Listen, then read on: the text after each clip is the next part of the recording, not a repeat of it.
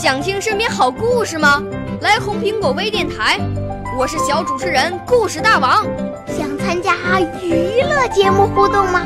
来红苹果微电台，我是小主持人开心果。想来我们新闻现场吗？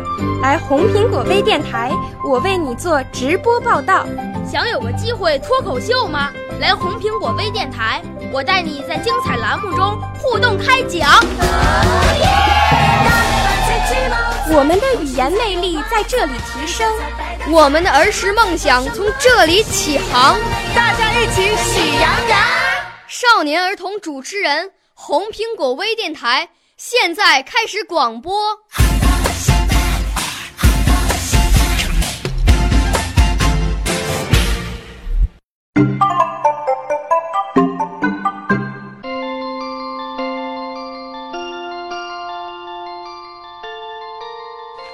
大家好，欢迎收听红苹果微电台，我是小主播徐博涵，来自辽宁省大石桥市大风车艺术团，我的指导老师是董小梅老师。今天给大家带来的作品是《最后一只藏羚羊》。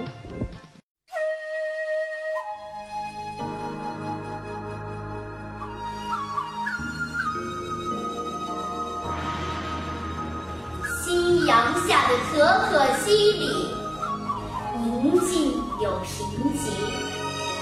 我的脚下是我刚刚死去的丈夫和女儿，地上血流成河，在夕阳的照耀下，显得愈加惨烈。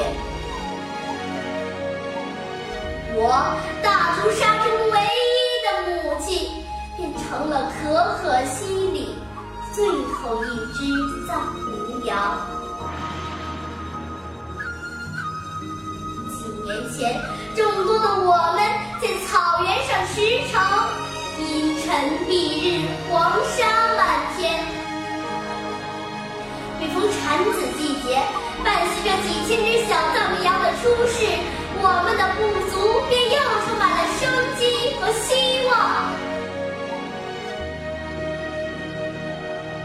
然而，一声枪响打破了可可西里的黎明，我的梦被击得粉碎，我的同伴的皮毛被完全的剥光，有的甚至被活生生的剥光。为了活命，我们开始迁徙，我掉了队。可就在这个时候，就在这个时候啊，我听到了远处响起的枪声，我绝望地闭上了眼睛。我俯下身子去亲吻我的女儿，她的眼中只有惊诧与好奇。女儿啊，妈妈知道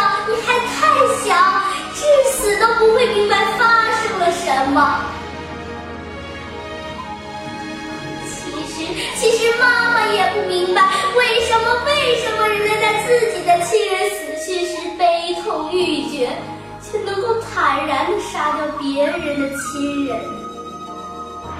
难道他们开枪时没有一丝犹豫吗？难道他们动手时没有一丝怜悯吗？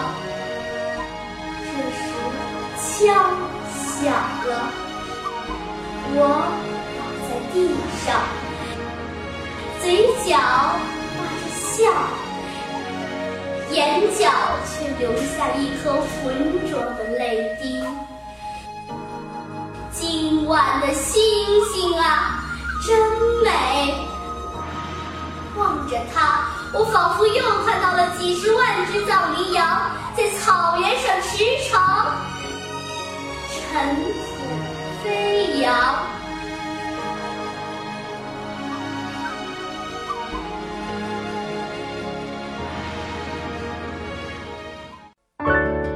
少年儿童主持人，红苹果微电台由北京电台培训中心荣誉出品，微信公众号。